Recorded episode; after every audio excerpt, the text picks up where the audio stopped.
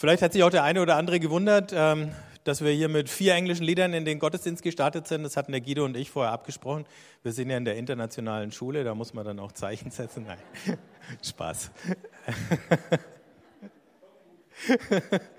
Nein, ich fand, das hat gepasst, Guido. Also so, das war die Botschaft. War keine Kritik. ähm, neuer Ort, neue Gewohnheiten. Ähm, und es passt ganz gut zu der Geschichte, die ich euch vorlesen möchte aus dem ersten Buch Mose, aus dem 28. Kapitel. Jakob zog aus Beersheba weg und ging nach Haran. Er kam an einen bestimmten Ort, wo er übernachtete, denn die Sonne war untergegangen. Er nahm einen von den Steinen dieses Ortes, legte ihn unter seinen Kopf und schlief dort ein. Da hatte er einen Traum. Er sah eine Treppe, die auf der Erde stand und bis zum Himmel reichte. Auf ihr stiegen Engel Gottes auf und nieder. Und siehe, der Herr stand oben und sprach, ich bin der Herr, der Gott deines Vaters Abraham und der Gott Isaaks. Das Land, auf dem du liegst, will ich dir und deinen Nachkommen geben. Deine Nachkommen werden zahlreich sein wie der Staub auf der Erde. Du wirst dich unaufhaltsam ausbreiten nach Westen und Osten, nach Norden und Süden, und durch dich und deine Nachkommen werden alle Geschlechter der Erde Segen erlangen. Ich bin mit dir. Ich behüte dich, wohin du auch gehst, und bringe dich zurück in dieses Land. Denn ich verlasse dich nicht, bis ich vollbringe, was ich dir versprochen habe. Jakob erwachte aus seinem Schlaf und sagte, wirklich, der Herr ist an diesem Ort und ich wusste es nicht. Furcht überkam ihn und er sagte, wie ehrfurchtgebietend ist doch dieser Ort. Hier ist nichts anderes als das Haus Gottes und das Tor des Himmels. Jakob stand früh am Morgen auf, nahm den Stein, den er unter seinen Kopf gelegt hatte, stellte ihn als Steinmal auf und goss Öl darauf. Dann gab er dem Ort den Namen Bethel, Gottes Haus.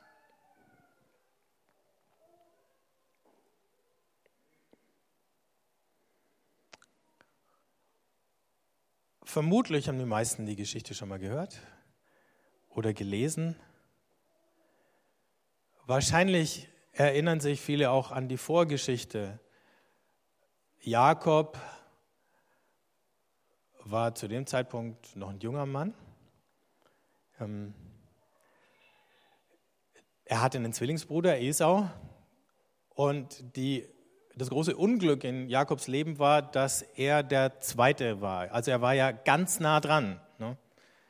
Und in den damaligen Familien war natürlich der Erstgeborene der erstgeborene Sohn, ähm, die wichtige Gestalt, weil der der war, um den sich die Familie dann neu gruppiert hat, wenn die Eltern gestorben sind, das Familienoberhaupt.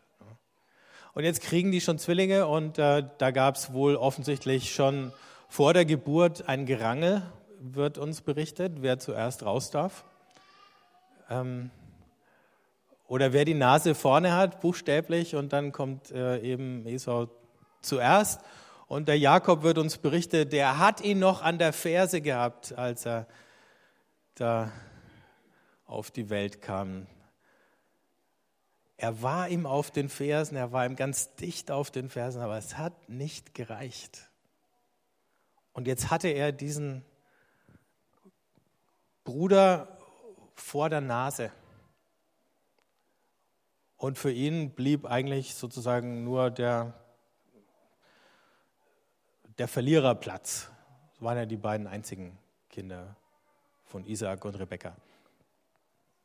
So, das ist die eine Geschichte, die man wissen muss, um zu verstehen, äh, warum macht sich Jakob auf diese Reise. Die andere kommt dann. Also damit war es nicht getan. Äh, Jakob hat sich nicht damit abgefunden, dass er die zweite Geige spielen muss in der Familie. Und dann ähm, versucht er durch Bestechung seinen großen Bruder dazu zu kriegen, dieses Erstgeburtsrecht an ihn abzutreten. Wir wissen gar nicht, ob das überhaupt geht. Ne? Und wahrscheinlich waren die ja noch nicht mal volljährig, also ob der Vertrag jetzt rechtlich gültig gewesen wäre, ähm, müssten äh, irgendwelche Rechtskundige unter uns überprüfen. Funktioniert hat so, Esau kam nach Hause, hatte einen Bären Hunger.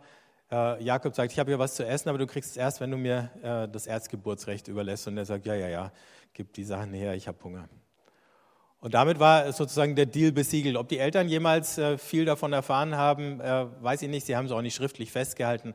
Wahrscheinlich hätte es der Esau auch jederzeit bestreiten können. Es gab ja keine Zeugen, vor denen das stattgefunden hat. Und deswegen war nochmal ein nächster Schritt notwendig, um jetzt endgültig sozusagen diesen Makel des Zweitgeborenen und zu spät gekommenen loszuwerden.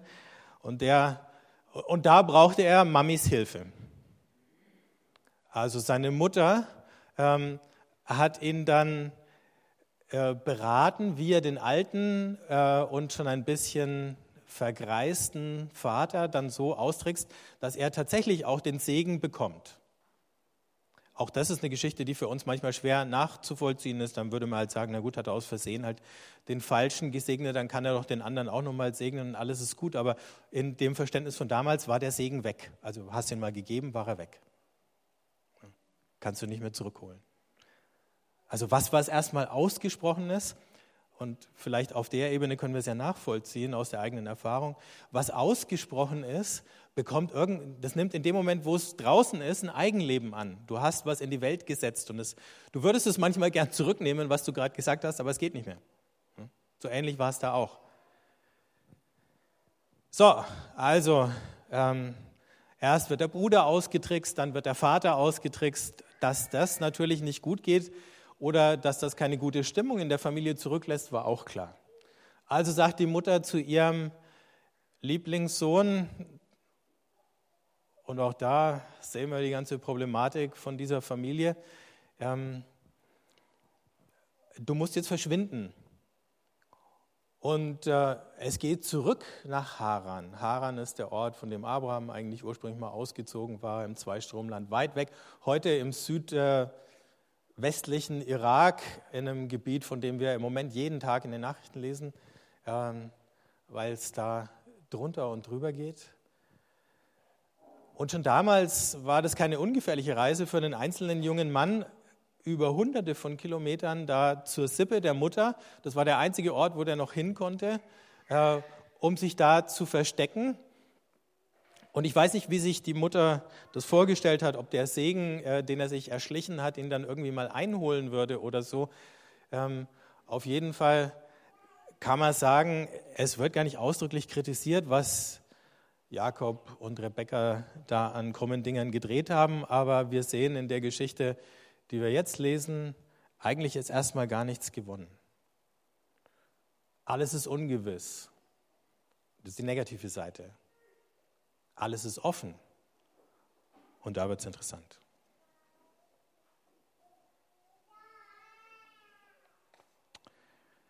Also, er zieht los und äh, die Gebiete, in denen die ganzen Isaak-Geschichten spielen, die werden im heutigen äh, Staat Israel eher im Süden und dann zieht dann da Richtung Norden.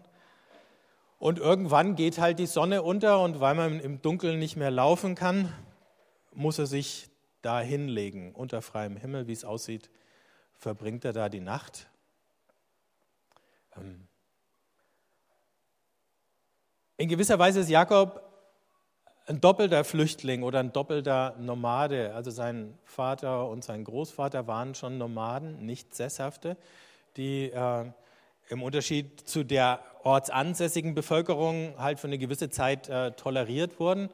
Und wir in Europa haben ja noch Reste äh, solcher Nomadenvölker, nämlich die äh, Sinti und Roma.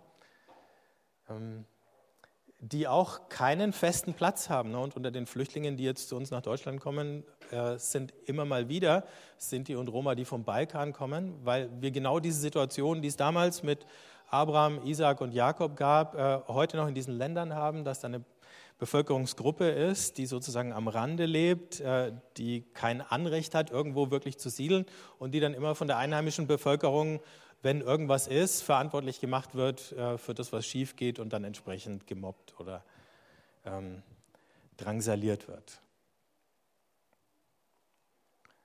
Also in die Kategorie passen die rein. Aber jetzt ist ja nicht nur das, sondern jetzt verliert er auch noch das Einzige, was ihm in dieser Welt Sicherheit und Halt gegeben hat, nämlich seine Sippe. Und er muss irgendwo den Rest äh, der Familie, den er noch nie gesehen hat in seinem Leben, finden, um irgendwo einen Platz zu haben, wo er sein kann. Also erst Nomade und dann noch einer, der fliehen muss vor den eigenen Leuten. So, da findet er einen Platz, da legt er sich hin und als Kopfkissen und da, ich weiß nicht, wie es euch geht, wenn ihr das hört, ja, schon beim Lesen tut es einem weh, oder? Ne, oh, ein Stein.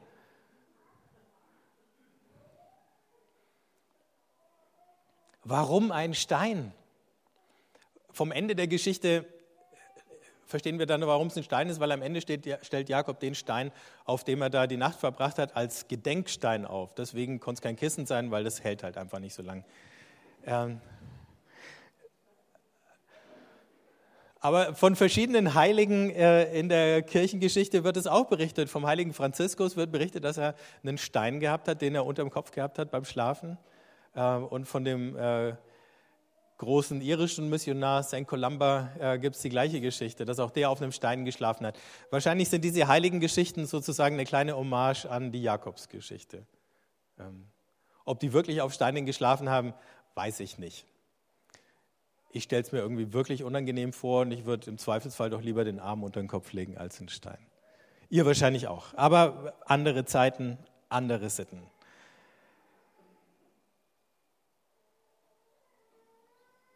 Er schläft tatsächlich ein, das ist das Unvorstellbare. Und dann träumt er und in dem Traum sieht er den Himmel über sich und über diesem Ort offen und eine Leiter oder eine Treppe, die von der Erde zum Himmel reicht. Und dann gehen Engel rauf und runter. Gott, interessanterweise, kommt nicht runter, der bleibt oben stehen und schaut. Und dann spricht er. Und dann gibt er in diesem Traum Jakob eine Verheißung. Und die Verheißung ist, dieses Land, da wo du jetzt liegst, das wird dir gehören und deinen Nachkommen. Und dann ist davon die Rede, dass der Segen dann, äh, dass die sich ausbreiten werden, dass sie viele werden, so wie der Staub. Beim Abraham waren es noch die Sterne. Und jetzt ist es der Staub. Kein so ein schöner Vergleich mit dem Staub, oder? Aber ein bisschen nah, näher an den Sandkörnern am Meer, die auch beim Abraham eine Rolle gespielt haben. Also wie die Sterne am Himmel, wie der Sand am Meer oder wie der Staub auf dem Land, weil hier war weder Meer ähm, und der Himmel war ja gerade offen. Da konnte man die Sterne nicht so sehen. Die sind ähm, überstrahlt worden in dieser Erscheinung, die sich in diesem Traum aufgetan hat. Also bleibt es beim Staub. Das Interessante, wenn wir diese Verheißungen anschauen. Es gibt in der Formulierung ein paar Unterschiede zu dem, was ein paar Kapitel vorher dem Abraham erklärt wird. Da wird genau umrissen, was das Gebiet ist, das seinen Erben äh, und Nachkommen verheißen ist. Beim Jakob äh, wird gar nicht erklärt, wie groß das Gebiet ist, sondern nur, hier dieses Land, wo du jetzt gerade geschlafen hast, wird dir gehören und von da aus werden sie nach allen Richtungen ausbreiten. Diese Verheißungen aus dem ersten Buch Mose werden ja auch manchmal auch in den aktuellen Konflikten im Nahen Osten verwendet, um Gebietsansprüche zu formulieren. Ne? Oder dann, um Siedlungen zum Beispiel in besetzten Gebieten bauen zu können. Und ich glaube, keine von denen lässt sich tatsächlich dafür als Begründung ernsthaft oder seriös hernehmen. Was wir hier sehen, ist, Gott sagt zu dem Jakob, du bekommst einen Platz in dieser Welt für deine Nachkommen und es breitet sich aus von da aus. Aber die Ränder sind total unscharf, es ist total offen und ich glaube, das ist gewollt. Und es das heißt auch nicht, dass niemand anders da wohnen darf. Also es geht nicht darum, da so eine Art äh, Trennung zwischen verschiedenen Stämmen oder auch Glaubensgemeinschaften oder so da einzuzeichnen oder festzuschreiben für alle Zeiten. Ich glaube auch nicht, dass in dem Moment, als Jakob diesen Traum hatte, er irgendwie sowas im Kopf gehabt hätte.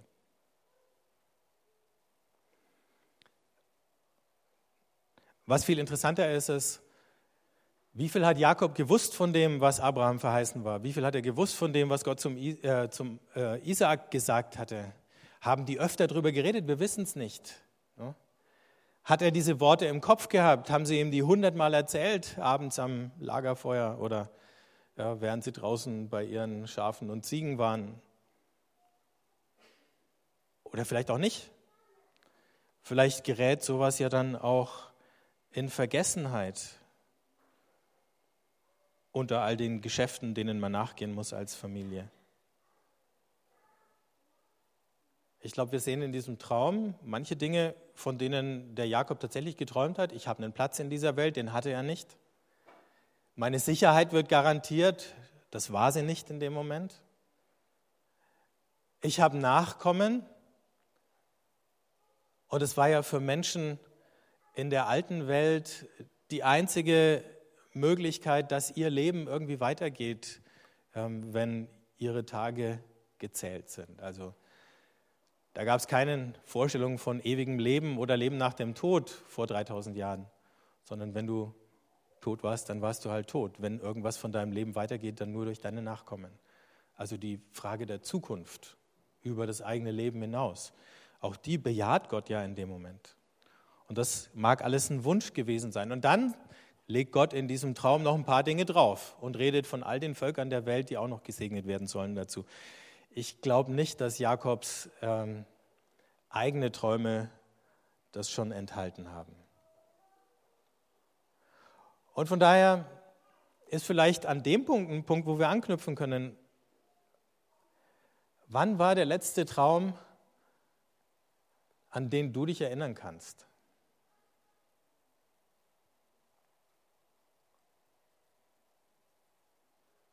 Ihr braucht ihn nicht zu erzählen, aber wer kann sich noch erinnern an seinen oh, fünf, zehn?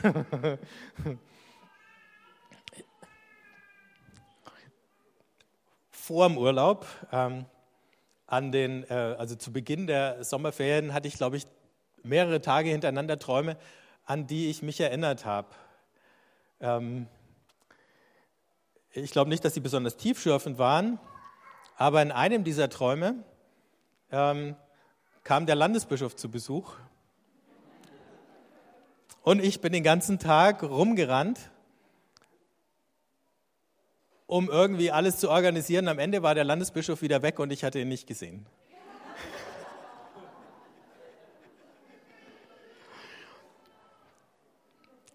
Ist echt so gewesen. Also ich werde zu dem Albtraum dann nachher noch was sagen. Ich bin aber inzwischen schon wieder sehr entspannt, was das angeht. Also solche Dinge können einem natürlich im Kopf rumgehen. Du hast ein wichtiges Projekt und es geht irgendwie schief. Ne? Ähm das ist eine Art von Träumen und das ist möglicherweise einfach das Echo der Dinge, die uns in diesen Tagen äh, oder zwischen denen diese Nacht stattfindet, irgendwie umtreiben und beschäftigen und wir sind noch nicht ganz durch damit. Und dann sucht es uns im Schlaf nochmal heim.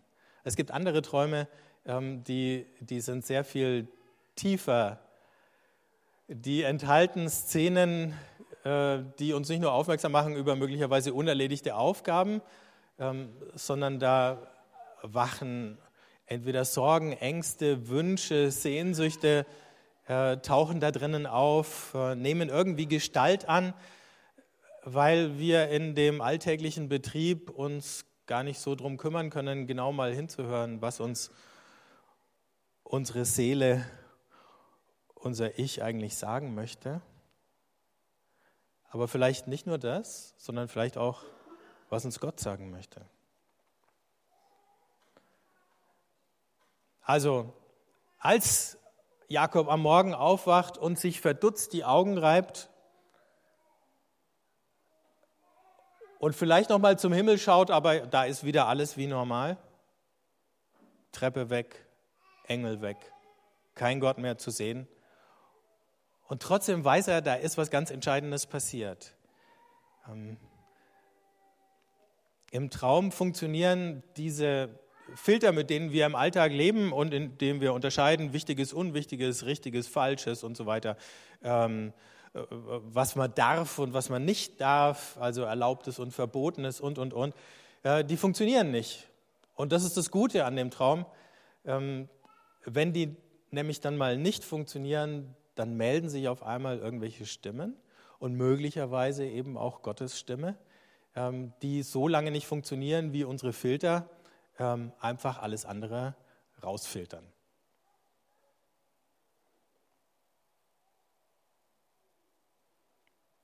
Und dann sagt Jakob beim Aufwachen, der Herr ist an diesem Ort und ich wusste es nicht. Ich fand den Satz toll, weil er irgendwie sozusagen das Erstaunen durchblicken lässt. Ich hätte es doch wissen müssen, äh, wenn Gott da ist. Wir sehen das auch nur im Rückblick eben.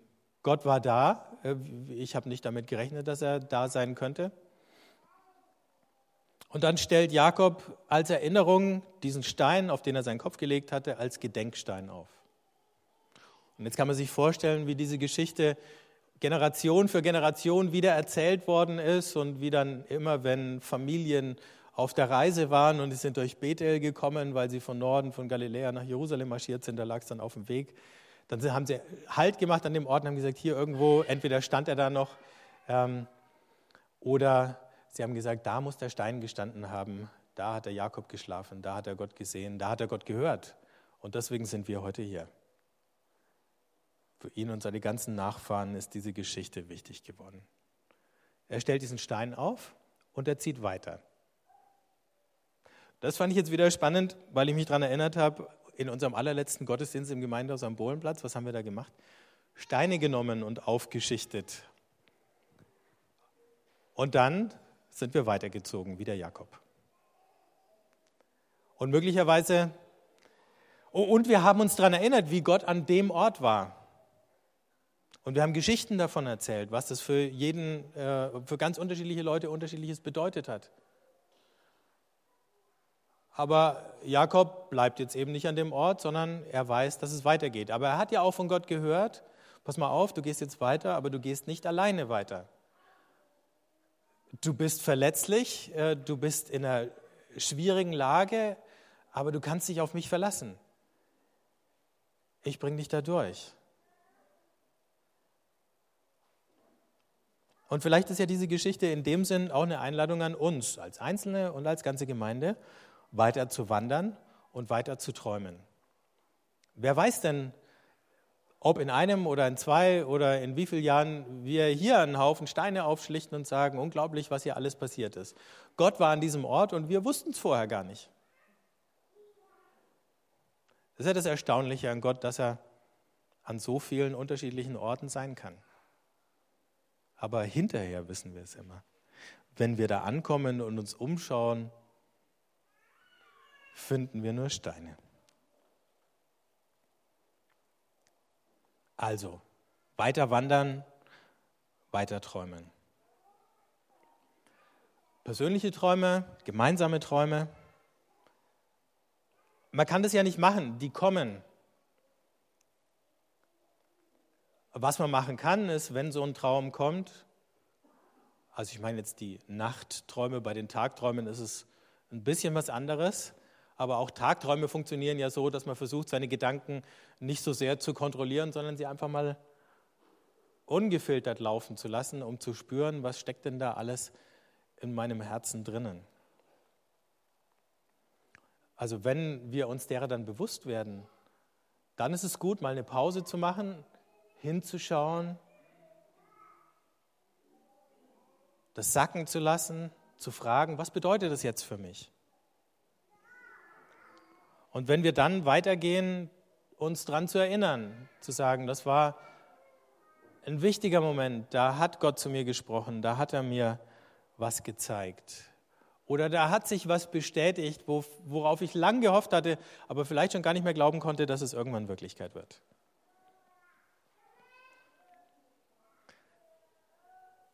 Der offene Himmel über meinem Leben, über deinem Leben, über unserem Miteinander ich möchte euch zum Ende einfach ein paar Fragen stellen zum Nachdenken. Ihr könnt die Augen zumachen, noch ein bisschen. Ähm, mal gucken, was für Bilder vor eurem inneren Auge entstehen. Mit diesem offenen Himmel. Jakob schläft unter freiem Himmel und dann stellt sich raus, es ist ein offener Himmel. Mit diesem offenen Himmel, wie sähe mein Leben aus, wenn ich mir vorstelle, Gottes Himmel ist offen über mir?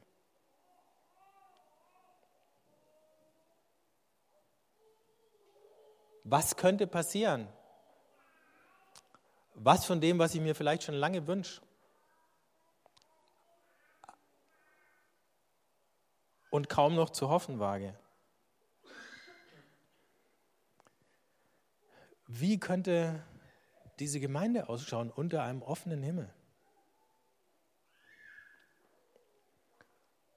Was würde es bedeuten für eine Stadt wie Erlangen, dass der Himmel über ihr offen ist?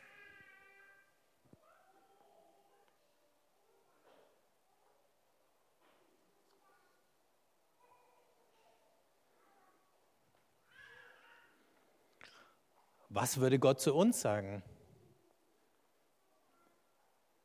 Wie würde seine Verheißung von Segen und Beistand für dich klingen?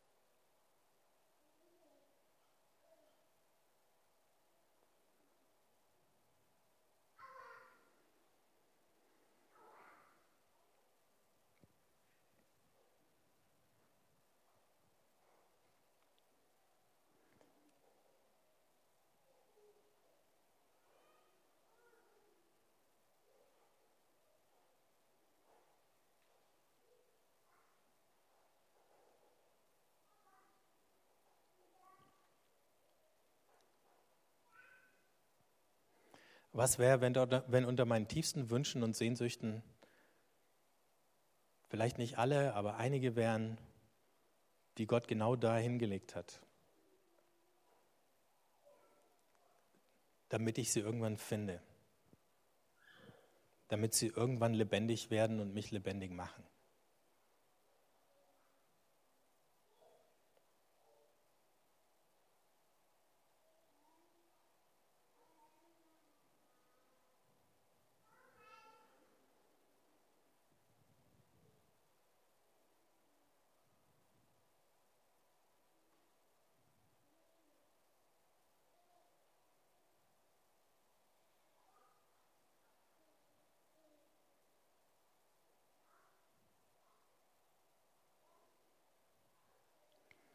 Welche Träume sind in deiner Familie lebendig gewesen?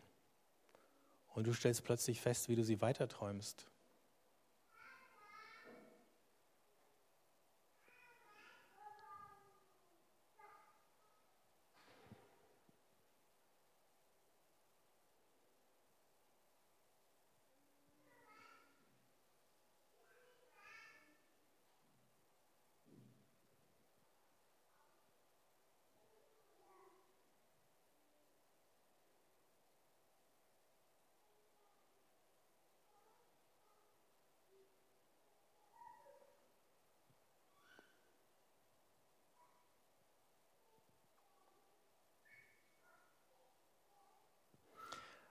Heiliger Geist.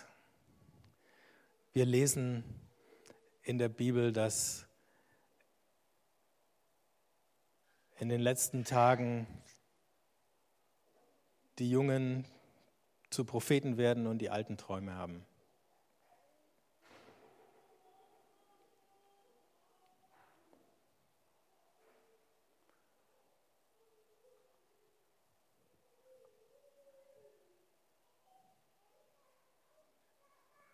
Ich bitte dich für unsere Träume, die du Einzelnen geschenkt hast, die unter uns gemeinsam lebendig sind.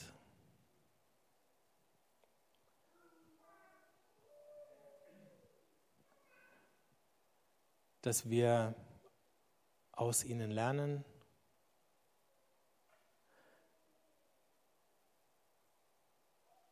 dass wir deine Stimme aus ihnen raushören können.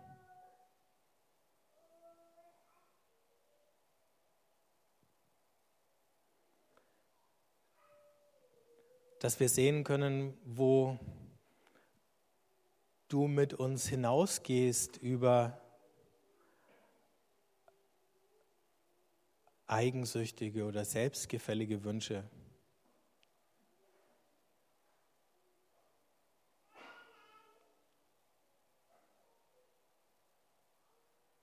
Über das, wo wir nur um unsere eigenen Bedürfnisse kreisen oder die eigene Anerkennung suchen oder selber groß sein wollen.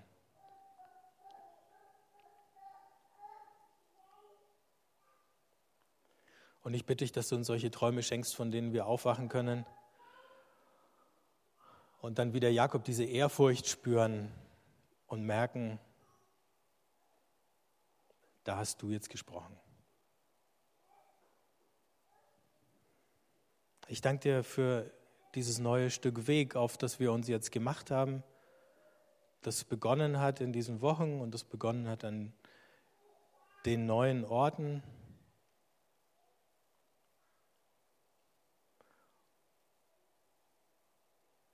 Und dass wir auch diese Verheißung hören können, dass du bei uns bist, dass du uns bewahrst, dass wir uns keine Sorgen zu machen brauchen, dass wir in dieser Welt keinen Platz haben. Amen.